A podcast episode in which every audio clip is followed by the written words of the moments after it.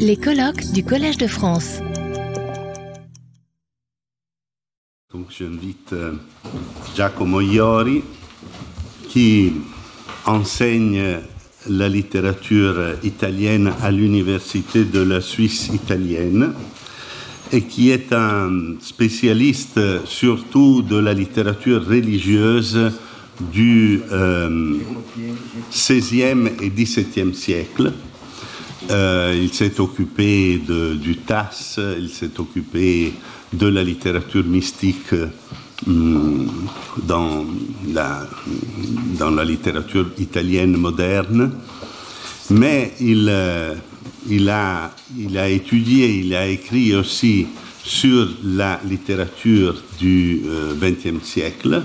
Euh, il s'est occupé par exemple de euh, Yves Bonnefoy, il a traduit Yves Bonnefoy en italien, c'est un euh, livre de Bonnefoy, et de la littérature euh, et, de la littérature médiévale italienne aussi, parce qu'il a écrit surtout sur Saint François d'Assise et sur la littérature franciscaine, en particulier sur Jacopone da Todi.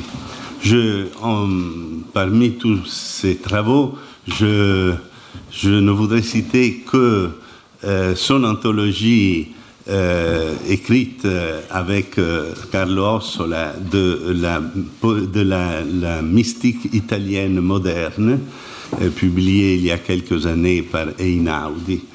Et il va nous parler aujourd'hui de la pièce Calderon, donc je te laisse la parole.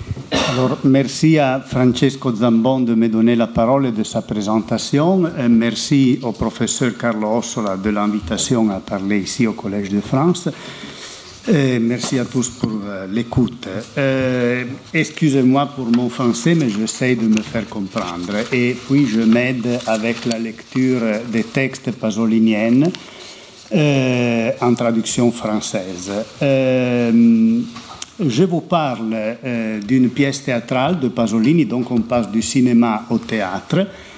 Euh, J'ai choisi de vous parler de Calderon qui fait partie, c'est le titre, euh, qui renvoie à Pedro Calderón de la Barca, parce que ce texte est en effet une réécriture de la Vida e Sueño de Pedro Calderón de la Barca, et j'ai choisi ce texte dans le corpus théâtral de la maturité de Pierpaolo Pasolini parce que c'est le seul qui a été publié avant la mort de Pasolini.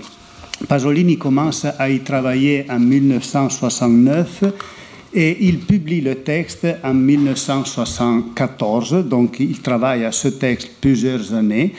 Et ce texte euh, m'est cher parce que c'est la première chose que je tiens à souligner, parce que euh, nous indique qu'on a peut-être trop insisté, surtout en Italie, dans la critique pasolinienne, sur le thème du non finito, sur la difficulté de Pasolini à accomplir euh, ses œuvres, surtout dans sa dernière saison, Petrolio, La Divina Mimesi, etc. Ce texte est une confirmation magnifique du contraire, de l'attitude pasolinienne à produire des, ouvrages parfaitement euh, accomplis, finis, d'une perfection formelle euh, que je trouve vraiment considérable et c'est pour cela euh, que je l'ai choisi. En effet, euh, il le souligne quand le texte est imprimé, il publie une autocompte rendue, euh, que c'est la première citation. il souligne qu'il tient beaucoup à ce texte. Je suis sûr que Calderon est l'un de mes succès formels les plus sûrs le flux des cendres de Gramsci, donc un ouvrage poétique des années 50, et des volumes de vers des années 50, je crois, a repris ici à s'écouler avec plénitude après une longue période de sécheresse. Euh, le théâtre de Pasolini est en vers. Euh, il y a un cinéma de poésie de Pasolini, mais euh, on est en présence d'un théâtre en forme poétique. C'est un théâtre qu'on peut considérer comme part intégrale du corpus poétique de Pasolini, parce qu'on lit des vers. Et Euh, c'est un texte qui est euh, distribué, articulé en six épisodes, euh, intervallés par trois euh, stasiments, ça c'est la structure générale, et du point de vue dram dramatique, narratif, euh, le, texte suit les quatre réveils de personnages principaux féminins qui s'appelle Rosa. C'est un des personnages de La vida e sueño de Pedro Calderón de la Barca. Pasolini pensait à ce texte depuis longtemps. Il avait commencé à y travailler. Il y a le trace de ça euh, dans une lettre de 1940 à un ami dans l'université de, Bologne, Franco Farolfi. Euh, J'ai lu récemment Oblomov de Goncharov, qui est loin du charme du Dostoïevski et de Tolstoï. Dans ce texte, je n'aurai pas le temps de le montrer, mais mm, est, est centrale aussi la présence de Tolstoï et d'un roman de Tolstoï qui est peut-être le plus cher à Pasolini, où il y a beaucoup de pages dédiées au thème du rêve, c'est-à-dire l'idiot de Tolstoï. J'ai lu aussi La vie est un rêve de Calderon de la Barca qui, bien que pollué parfois jusqu'à l'obsession de gongorisme, c'est une des catégories stylistiques pour lire le 17e à l'époque de Pasolini, est étonnamment moderne. Et, ça, c'est le premier aspect que je euh, tiens à souligner. Euh, il, est, euh, il, est, conscient que c'est un texte du XVIIe, du grand siècle du XVIIe espagnol, mais il reconnaît, il sait reconnaître à 20 ans la extrême modernité du Calderon. Cela m'a étrangement frappé et j'ai écrit quelques notes déjà dans les années 40 pour une éventuelle mise en scène de ce travail. Et puis, deux ans après, euh, il y a la chronique d'un voyage qu'il fait comme étudiant euh, en Europe, à Weimar, avec des jeunes étudiants de l'Université de Bologne. Il laisse cette trace dans un article. C'est un des premiers euh, un des premiers articles de Pasolini, marchant ainsi avec un désir ardent, presque tremblant, comme quelqu'un qui sent qu'il respire un air non plus régional mais européen, il a 20 ans, qui le submerge presque et le décourage à la fois le long des fabuleuses rues de Weimar avec les jeunes camarades espagnols, je pouvais, en conversant avec eux, remonter à Calderon et Cervantes, donc encore une fois Calderon, ou Velázquez, et euh, on verra l'importance de Velázquez pour ce texte, via, et, et, et ici c'est la modernité du texte dont il est conscient qu'il avait déjà déclaré à son ami Franco Farolfi, via Garcia Lorca ou Picasso. Donc Calderon, ça fait déjà partie d'un canon d'une modernité euh, qui embrasse le 17e européen, le baroque européen, l'horizon du baroque européen et la poésie contemporaine à laquelle euh, Pasolini se rapproche. Euh, je crois que soit important pour comprendre cette hantise précoce du baroque, sa, sa sensibilité pour le XVIIe, pour Pasolini, euh, rappeler qu'il était élève à l'université euh, de Bologne euh, d'un important critique historien de la littérature italienne qui avait travaillé surtout sur le baroque, était aussi le maître d'un parfaitement euh, coétaneo. Il avait le même âge de Pasolini, c'est-à-dire Ezio Raimondi, lui aussi parti de ce magistère à Bologne de Carlo Calcaterra et euh, jusqu'aux études sur la littérature de l'âge baroque. Peut-être que Ezio Raimondi et Pasolini se sont connus sans savoir euh, d'être l'un Pasolini et l'autre Ezio Raimondi, mais il avait le même âge ils étaient tous les deux à l'université de Bologne et ils étaient tous les deux élèves de Carlo Calcaterra, qui était l'auteur d'un livre très important dans la bibliographie des études baroques en Italie littéraire, Le Parnasse en révolte, dont un chapitre a comme titre L'âme baroque, l'anima in barocco en italien. Et euh, si vous prenez ce chapitre, vous trouvez déjà parfaitement exprimé une chose qu'on a écoutée ce matin et aujourd'hui, c'est-à-dire la formulation à propos de la culture baroque de cet oxymore pasolinien. Euh, le langage figuré aiguisé à l'extrême par la subtilité conceptuelle, j'essaie de visualiser parce que c'est important, pardon, apparaît comme le seul langage proprement dit, car c'est le seul qui semble concilier les aspects les plus contrastés des choses et puisse, contre la sécheresse du syllogisme, rapprocher, ça c'est déjà pasolinien, rapprocher les formes opposées de l'être. Cette façon d'être de la poésie, c'est la condition de la poésie pasolinienne non dialectique, de cette complaisance des dimensions opposées. Exactement dans l'âme baroque, des chapitres d'un texte que Pasolini ne peut pas ne connaître parce que la première édition, c'est de 1940, quand Pasolini est élève de Carlo Calcaterra. Il fait avec lui sa thèse sur Giovanni Pascoli. Et la réédition de ce livre est 20 ans après de Ezio Raimondi.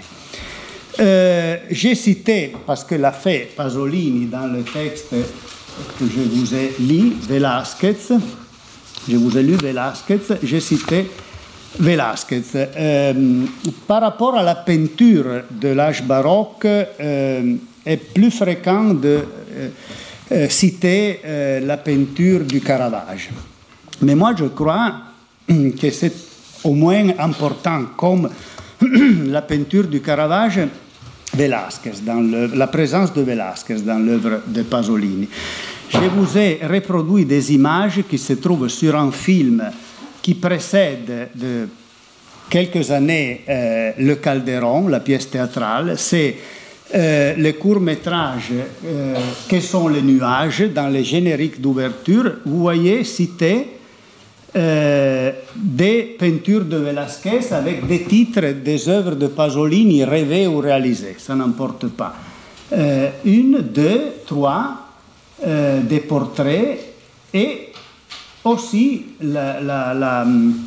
l'image centrale avec le titre du court métrage Les Ménines, la célèbre reproduction de Les Ménines. Et aussi à la fin du film, il y a euh, Domenico Modugno qui chante une célèbre chanson sur un texte pasolinien qui est un euh, mélange de citations de Shakespeare, avec euh, au fond du camion, conduit par Modugno, Vénus à son miroir de Velasquez. Donc vous voyez presque tout le Velasquez du Louvre cité par Pasolini, cité par Pasolini dans ce film. Et venait de paraître ce petit volume de Anna Banti que je vous montre dans une série Arte Garzanti, un petit volume didascalique, mais était important pour Pasolini. Ne pouvait pas l'ignorer parce que Banti était la femme d'un autre de ses maîtres à l'université de Bologne, euh, c'est-à-dire Anna Banti. Euh, était la femme de euh, Longhi qu'on a déjà vu citer, de Roberto Longhi à l'Université de Bologne. Et c'était Roberto Longhi qui, dans le premier article de Paragone Arte, dans le numéro inaugural de cette importante revue italienne euh, fondée par Roberto Longhi, avait, euh, formulé, euh, avait défini la peinture, la synchronie de la peinture de Velázquez comme quelque chose qui a pour nom évidence, fiction qui est la plus difficile de tous. En, en lisant la, peinture du Velázquez sous, un signe entre évidence et ambiguïté qui c'est important pour Pasolini. On le verra maintenant. Je tiens aussi, euh, à l'occasion de cette exposition, de cet exposé, pardon, euh, remercier aussi beaucoup Madame Graziella Chiarcossi, qui m'a concédé de consulter au gabinetto Viesseux à Florence les rédactions qui précèdent l'édition imprimée du Calderon. Il y a euh, conservé parmi les cartes de, le, le, fonds d'archives de Pasolini deux rédactions, une incomplète et l'autre euh, complète. Et puis il y a, comme je vous ai dit, euh, le texte imprimé. Je cite quelques pages de la première rédaction. En consultant euh, la première rédaction, j'ai eu la possibilité de récupérer ce texte euh, que j'ai reproduit ici, qui est un texte magnifique qu'on ne connaissait pas. C'est un ekphrasis de Pier Paolo Pasolini des Ménines de Velasquez, 1969. Euh, c'est un texte formidable euh, sur lequel que je lis maintenant avec vous et euh, je vous donnerai quelques éléments pour poursuivre. Maintenant, était-ce une bonne idée de choisir les Ménines de Velázquez? Ce n'est certainement pas une bizarrerie. L'amour pour les Ménines est un lieu commun, courant chez les personnes cultivées. Il y avait le petit livre d'Annabanti et plusieurs autres choses que Pasolini pouvait connaître, qui constitue une élite avec une étiquette orale et des listes orales de belles choses à aimer. Mais de nombreuses raisons mystérieuses motivent le choix. N'était-ce pas les années où s'est formée la représentation idéale de l'Espagne? Les années de, de, Ménine. Et la société espagnole ne trouve-t-elle pas dans cette matrice son idéalisation encore aujourd'hui, malgré la concurrence pourtant purement superficielle de Murillo et celle trop juste du Greco. En même temps, la bourgeoisie européenne n'est-elle pas née dans ces années-là? Quels sont les enseignements de rêve? C'est une question qui traverse tout le texte du Calderon et, non pas seulement le Calderon. Quels sont les enseignements des rêves? Un roi est une reine, voici la description, qui apparaissent au fond du rêve, reflète dans un miroir, sont les Ménines, l'autoportrait de l'auteur, comme déjà dans Que sont les nuages. L'autoportrait. De l'auteur. La scène centrale, occupée par la monstruosité des deux naines qui presque repoussent au second plan le personnage principal. La lumière mystérieuse d'un intérieur qui sera royal, mais qui pour la quotidianité du moment a l'aspect un peu désordonné d'un ménage bourgeois, des gens très riches.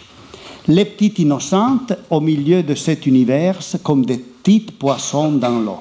Quels sont les enseignements des rêves?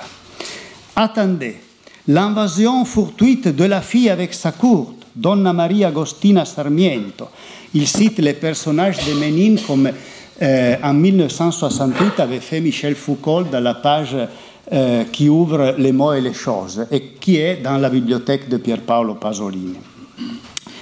Euh, le nain Nicolasito Pertusato et avec les guardadamas et avec les chaînes dans la grande salle à moitié vide où Velázquez était en train de peindre un autre tableau est devenu le vrai tableau. Pourquoi?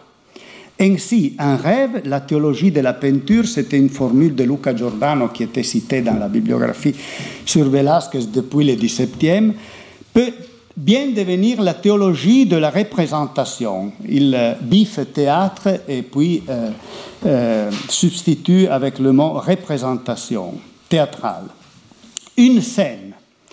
La scène du père et de la mère, c'est-à-dire du roi et de la reine, au fond de la glace, est remplacée par une autre scène, la douleur de Rosaura entre ses sœurs.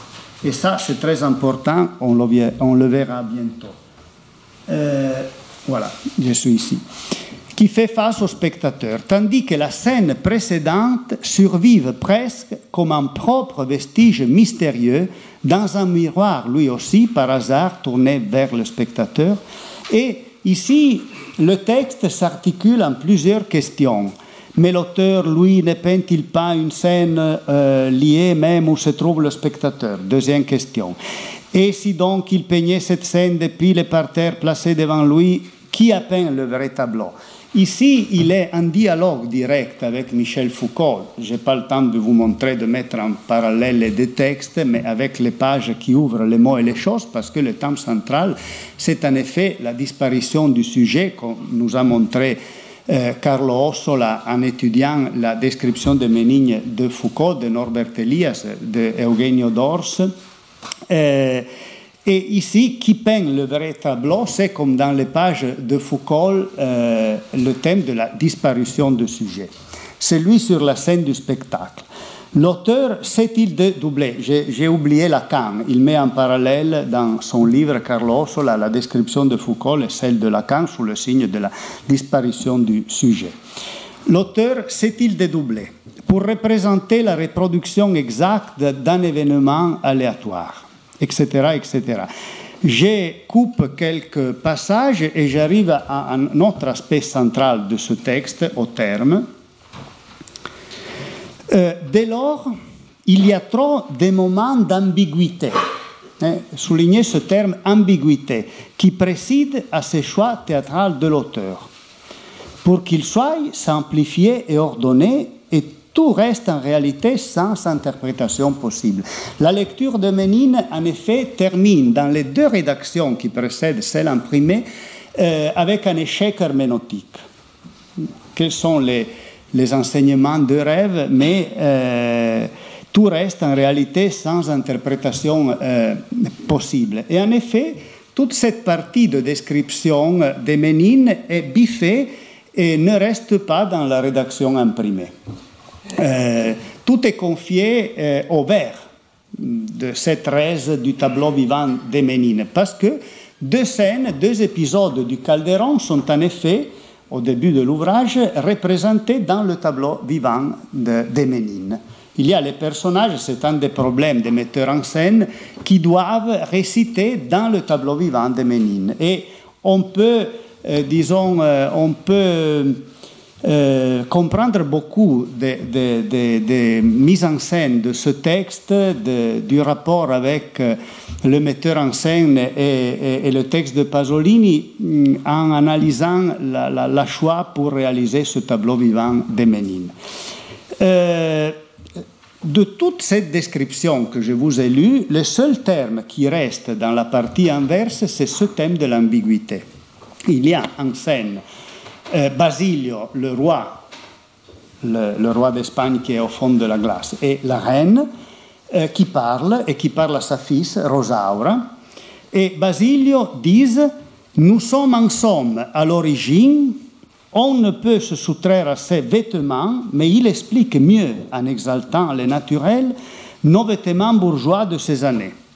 Le diaphragme, même expressif, que nous fixons entre notre jour idéal et ce jour de 1900, il est un peu incertain entre 68 et 67, puis il décide d'arrêter cette scène après le 68, nous aide à donner à l'ambiguïté la forme de l'absolu. Vous voyez ce thème de l'ambiguïté qui prend ici un vers euh, dans, la, euh, dans la prosopopée de Basile la forme de l'absolu. Eh bien, c'est une autre lecture de ce canon de la critique autour du baroque d'un ami de Pasolini, c'est-à-dire Luciano Anceschi. Euh, il était son ami, il avait inclus un poème de Pasolini dans une, célèbre anthologie de la poésie contemporaine. Il avait commencé à correspondre. Il y a des lettres où Pasolini dit à Anceschi J'ai reçu euh, vos livres et je les dévore, je dévore votre lecture. Et alors, je vous montre avec l'aide d'un file le, la couverture du livre qui inspire à Pasolini cette idée de l'ambiguïté. Pardon. Voilà.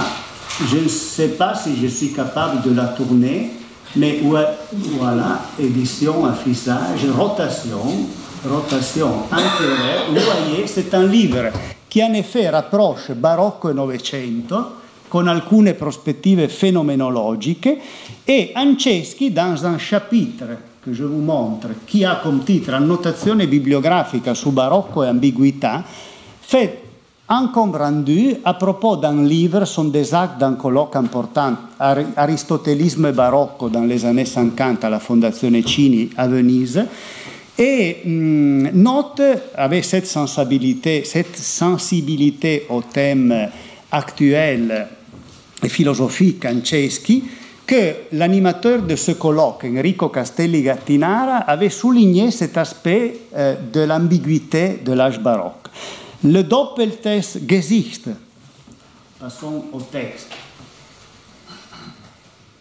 Voilà. Le Doppeltest Gesicht du baroque apparaît, ça c'est Anceschi à propos de Enrico Castelli, dans Barocco et Novecento, comme un motif qui touche de près certains nerfs très sensible de la sensibilité contemporaine. Vous voyez ici une confirmation magnifique du fait que la lecture du baroque devient euh, un problème de, de, de, la pensée moderne dans la deuxième partie du XXe siècle. Il me semble qu'à cet égard, Castelli a bien deviné le sens d'un vice qui peut aussi cacher le visage d'une vertu. C'est lui, en effet, qui rapproche les termes d'ambiguïté et de baroque, qui nous propose le thème de l'authenticité et de l'inauthenticité de la philosophie de l'ambiguïté particulière qui apparaît comme le problème même du baroque et du baroquisme. Alors, je passe à la deuxième partie de mon exposé qui a comme titre Rosaura. Vous voyez dans les textes euh, en parallèle, il y a une citation de la vie des sueños de Calderón de la Barca en espagnol et une citation de Pasolini. Les deux citations montrent une chose fondamentale du travail de Pasolini autour des grands textes, le classique, l'évangile, la Bible aussi euh, le théâtre de Calderon. Il a une fidèle littérale que les lecteurs de Pasolini ont un peu trop oublié. On parle de réécriture comme ça. Ce n'est pas seulement de la réécriture, c'est de la vraie paraphrase. Pasolini paraphrase le texte d'origine. Mais il est Pasolini pas pour rien, il a la capacité de la réécriture, de transformer complètement sa paraphrase. En effet, l'élément fondamental, structural de sa réinvention du texte de Calderon, c'est le fait qu'il euh, fait du protagoniste de la vie des sueños, Sigismond, un personnage secondaire et prend le personnage secondaire de la vie des sueños, Rosaura, personnage féminin. En effet, c'est peut-être Rosaura le seul et le vrai important personnage féminin dans toute l'œuvre de Pasolini, et ne fait la protagoniste. Comme dans la peinture de Velázquez, comme dans les Ménines. Rosaura prend la place du roi et de la reine et était au centre de, la peinture de Velázquez. Il y a un dialogue parfait entre Velázquez et sa réécriture de Calderon. Vous pouvez voir ce parallèle, c'est Rosaura à la fin du texte qui euh, réfléchit sur sa liberté. Euh, dans la fin du texte, nous la trouvons dans le dortoir d'un lager, dans le dortoir d'un camp. Et ce camp, comme Auschwitz, dans la réalité historique, est libéré par un exerce d'ouvriers, disent euh, Pasolini et disent Rosaura aussi. Vous êtes libre, nous répète-t-il, comme si nous étions plus capables de comprendre ce mot. Vous êtes libre. Calderon a Sigismond, non pas, c'est Sigismond ici, non pas Rosaura, sal, pues que en ese desierto ejército numeroso de bandidos y plebeyos te aclama, la libertad te espera, oye sus acentos. Et en effet, dans la première rédaction du texte, nous voyons que Rosaura, dans cette citation, est à la place du Sigismond. C'est elle qui est au fond de la tour, oubliée là, euh, incapable de distinguer, parce qu'elle a passé presque toute sa vie dans la tour, comme Sigismond, de distinguer la vie euh, euh, du rêve. Parce qu'elle est complètement non intégrée. C'est un sujet non intégré à une réalité qui lui permet une intégration sociale et ontologique. Parce que comme mais ce n'est pas Sigismond, c'est Rosaura en Pasolini. Et ça, c'est plein de conséquences. Euh, C'était aussi la façon, je tiens à l'ajouter, non seulement de réécrire le texte de Calderon, mais de réécrire tout entièrement la tradition calderonienne parce que dans la première moitié du XXe siècle, il, y avait eu une très importante réécriture de la vie des sueños, celle de Hugo von, Hugo von Hofmannsthal, La Tour. Et Hugo von Hofmannsthal avait déjà s'était mis sur ce chemin auquel aboutit Pasolini en faisant mourir Sigismond. Euh, je vous cite euh, un morceau de la préface de l'édition que Pasolini utilise de la traduction italienne 1968 de la Vida e Sueño dans les éditions Adelphi, dont ce matin a parlé Francesco Zambon. Et vous comprendrez tout de suite la première raison pourquoi Pasolini ne peut pas se reconnaître en 1968 dans la figure de Sigismond et lui substitue Rosaura. Ça, c'est la préface de Madame Louise Orioli, c'est une hispaniste un peu oubliée, qui avait traduit la, la, la vie des sueños. Qui convainc, écoutez ces accents de 1968, qui convainc les pères d'être en possession du bien? Qui éduque les éducateurs, les éducateurs au droit à la vérité?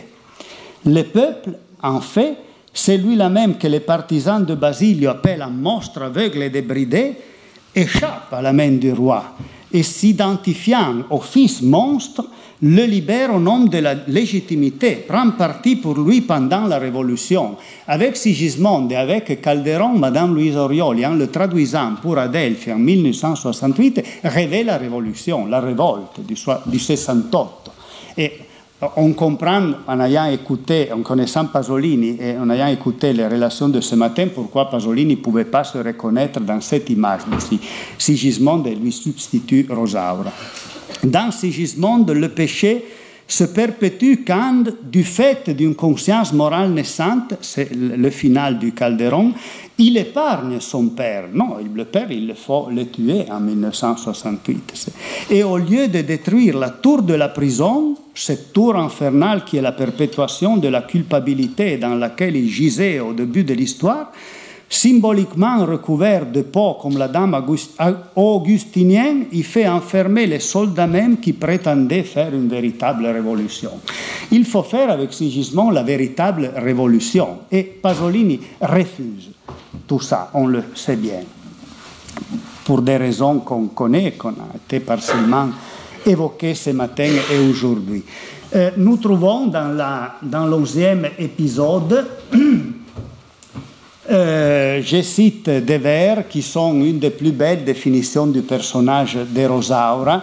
Dans un de ses réveils, le réveil de Rosaura dans la condition de sous-prolétaire, dans les villages de Todi, dans la boue et la poussière, sous les toits à l'âme, entre les murs faits avec le fond des vieilles caisses et sacs goudronnés, naissent des créatures d'une douceur et d'une timidité d'agneau ou des colombes.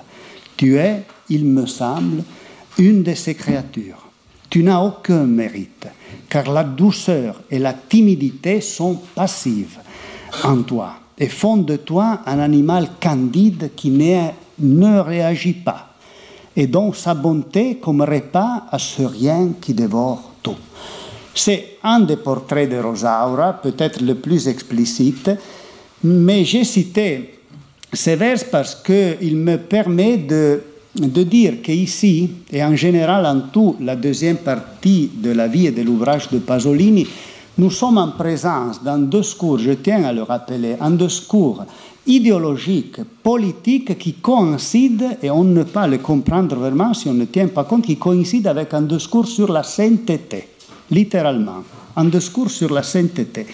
Je cite, pour le démontrer, peut-être le texte plus oublié et magnifique, un des textes que j'aime le plus de Pasolini, c'est-à-dire une lettre de 1970 à Sandro Penna, que Pasolini adresse à Penna quand Penna euh, publie euh, l'édition intégrale de ses poèmes, toutes les poésies. Et vous euh, voyez qu'il euh, y a dans le portrait de Sandro Penna ce poète dont on a écouté ce matin et aujourd'hui un peu de fièvre des réflexions de Pasolini autour de l'édition des proses de Sandro Penna, il y a les mêmes termes euh, qu'il utilise pour décrire Rosaura. Euh, je me permets je, de vous la lire entièrement parce que je tiens vraiment à ce texte. C'est le texte, en Italie, personne ne lit ce texte de Pasolini, mais c'est ce texte qui démontre la hauteur, l'engagement moral et religieux, spirituel de Pasolini.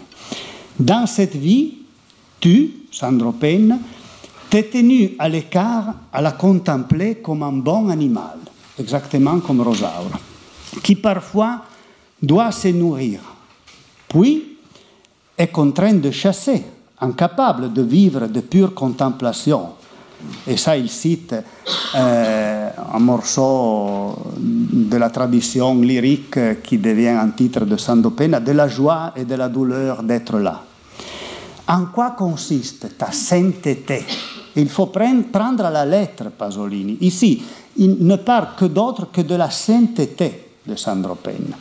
Dans le silence avec lequel tu as renoncé à la vie et à sa jouissance telle qu'elle est prévue dans le moment historique où nous sommes apparus sur cette terre. Je le répète, tu as cherché ta jouissance ailleurs, dans des choses considérées partout comme futiles, lointaines, incompréhensibles, puériles et inconvenantes.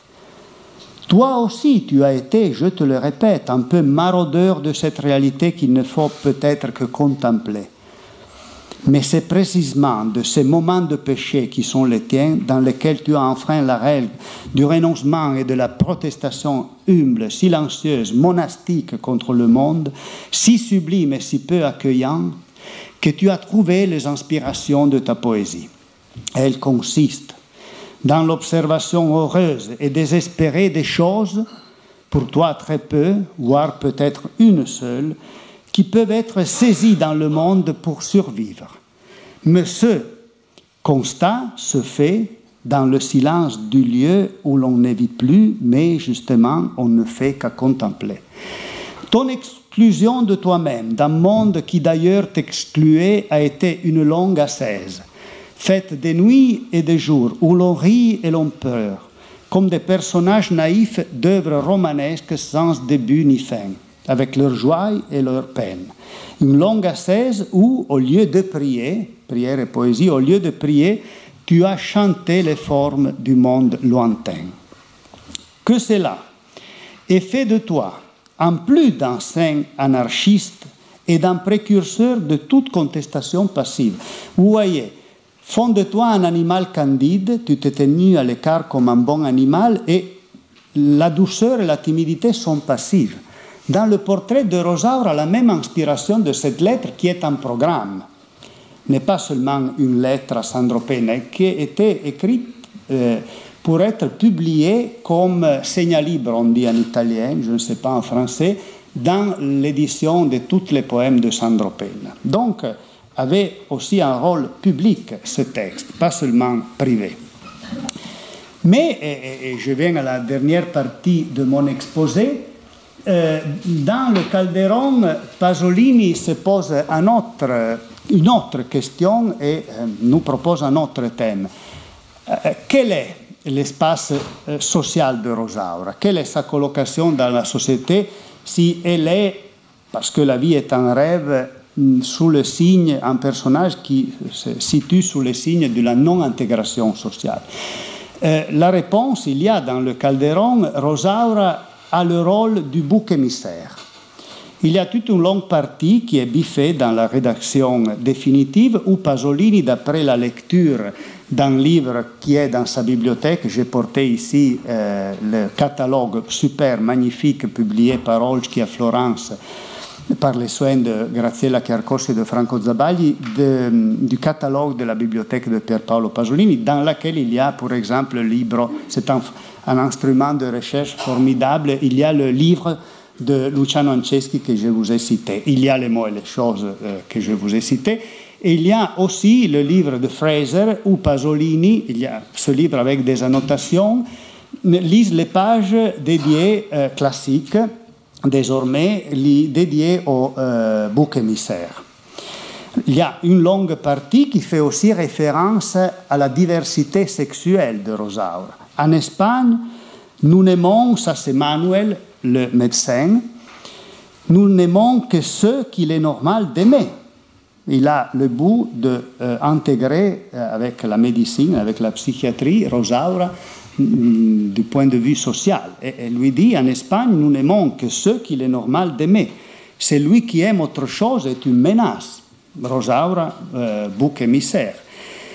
La chose importante à, souligner, c'est que euh, cette référence trop directe et, et, partielle à la diversité, à la possibilité de la diversité sexuelle de Rosaura est biffée dans la rédaction définitive. Emmanuel dit seulement deux vers dans cette réduction à l'essentiel. C'est justement parce qu'elle a encore, pauvre Rosaura, qu'elle peut être notre bouc émissaire. Parce que, en synthèse, le travail qui fait Pasolini de la première rédaction à la rédaction imprimée, c'est de rendre plus universel possible euh, la fonction des personnages en tant que symbole de son discours idéologique et religieux. l'idéologie que sur la sainteté. En effet, il y a une des plus belles poèmes de Trasumanare Organizzar, un poème adressé à Maria Callas qui a comme titre Timor di me, qui est presque la paraphrase des deux vers sur, la, mm, euh, sur euh, le fait que c'est parce qu'elle a encore, pauvre Rosaura, qu'elle peut être notre bouc émissaire. Donc, Pasolini disent euh, à propos de Maria Callas, le faible sur, sourire fugace, ce n'est pas de la timidité, c'est la conscience, la plus terrible, bien plus terrible, d'avoir encore séparé dans les royaumes de l'être. La conscience terrible. Ça, c'est la définition de la diversité de Pasolini. Universelle. Ce n'est pas une question de sexe, etc., etc. C'est la conscience d'avoir encore séparé dans les royaumes de l'être. C'est pour ça que la vie est un rêve. Hmm? Euh, dernière partie euh, que j'ai intitulée Ultimo sueño. C'est la chose peut-être la plus frappante du texte après le réveil dans le tableau vivant de, de Ménine. C'est la dernière scène précédée par le troisième stasimon dans le texte que le, le tableau vivant des Ménines se transforme dans le dortoir d'un camp. Rosaura se réveille dans son ultimo sueño, c'est Calderon, dans un lager à Auschwitz.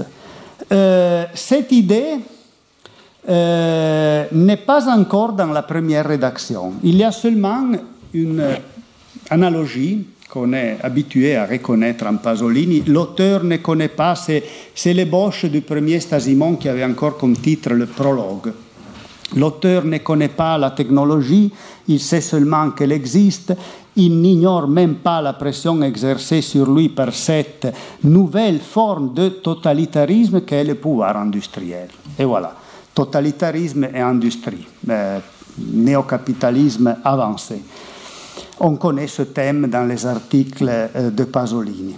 Puis, dans une séquence de vers de la seconde rédaction, Basilio parle, le père, le roi, à Maria Rosa récupérée. Tend ici la coupe, Carlo, et porte ce toast à la maman.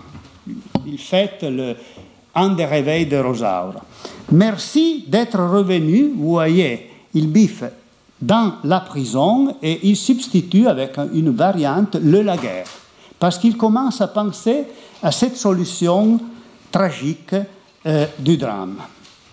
En effet, dans la rédaction euh, presque définitive du troisième Stasimon, il décrit, comme il avait fait pour les Ménines, cette photographie, la photographie d'un dortoir c'est une description magnifique, une écrasie tragique et dans sa tragicité magnifique.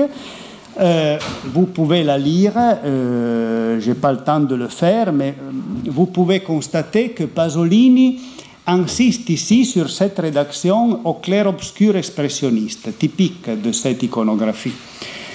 Mais dans la rédaction finale, il renonce à cette description. Il la substitue avec un formidable monologue qui a été cité par Francesco Zambon ce matin, de Rosaura qui parle comme victime de la guerre. Et c'est un texte que je vous conseille de lire, parce que c'est vraiment un des, grands moments de, la littérature, de la poésie italienne euh, à la deuxième moitié du XXe siècle. Donc, comme il fait toujours dans son euh, texte, dans son travail sur le texte, il renonce à ce qui est plus descriptif pour confier à la poésie la, la solution dramatique. Tout ce qui reste de cette description expressionniste, c'est une chose que peut-être résume, résume excusez-moi, beaucoup de Pasolini. C'est le sourire de Rosaura au, à l'objectif qui prend la photo, le sourire de la victime. Tout le, tout le personnage de Rosaura se concentre dans ce sourire.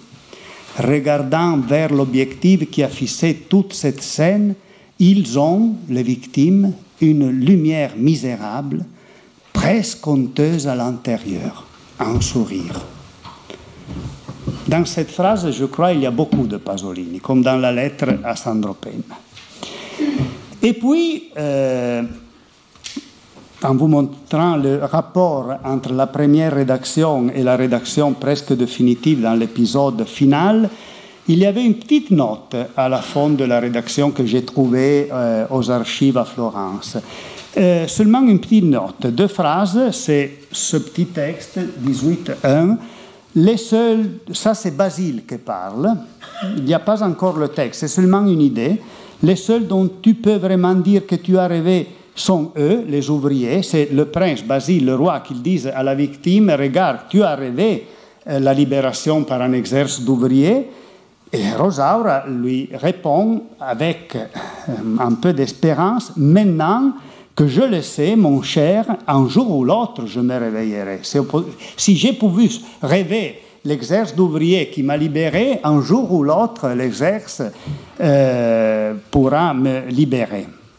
Hein, et un jour ou l'autre, je me réveillerai, c'est-à-dire il y aura un exercice d'ouvrier qui me rendra possible mon intégration comme sujet isolé. Euh, dans la rédaction finale, en vers, cette expérience va tomber. le dernier mot est de Basilio.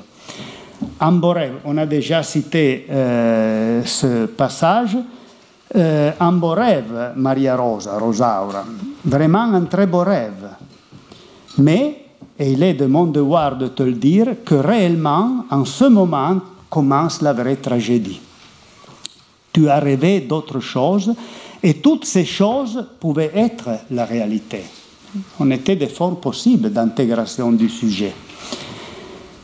Ça pouvait être la réalité. Et je ne rêve pas de ta vie de fil riche parce que de tous les rêves que tu as faits ou que tu feras, on peut dire qu'ils pourraient aussi être la réalité. Mais quant à celui des ouvriers, il n'y a pas d'hésitation. Celui est un rêve, rien d'autre qu'un rêve. Et c'est le dernier vers du Calderon. Je veux terminer en vous montrant la plaquette, la couverture d'une plaquette euh, d'une des mises en scène, une des meilleures, selon moi, euh, du Calderon dans les années après la mort de Pasolini par Giorgio Presburger, un auteur trop vitement oublié, un, un, juif hongrois qui était naturalisé italien à Trieste, etc. etc. Il, y il y aurait beaucoup à dire sur Giorgio Pressburger. Il a réalisé un magnifique calderon dont il reste la documentation dans, dans ces petites plaquettes. Et puis, il a réalisé un film que vous pouvez regarder simplement en cliquant sur Internet, en le cherchant. Calderon Pressburger, il y a le film en livre euh, en euh, Internet. Euh, vous voyez que ce texte, la couverture, rapproche l'idée de la guerre à la bourgeoisie. Je crois que c'est seulement par, c'est partiellement fidèle à ce que Pasolini voulait, parce que Pasolini insistait sur la réalité historique du lager. Il y a une vérité, c'est un peu dantesque ça. Euh, Pasolini, il faut lire ainsi comme Dante dans sa réalité historique qui a puis une valeur euh, allégorique. Et donc, ce qui compte, ce n'est pas seulement l'analogie. Le lager, ce n'est pas une métaphore. Dans le XXe siècle, c'est une réalité historique, à interpréter dans un sens moral, oui. Mais euh, il, il, tient à montrer vraiment que les Ménines se transforment dans la scène d'un lager. Parce que ça, c'est un des destins de la bourgeoisie européenne. On l'a vu. Euh, je j'ai terminé. Je vais seulement vous montrer des images actuelles, récentes. Vous voyez, il n'y a pas besoin de commentaires. Euh, on les a vues euh, sur les magasins, sur Internet.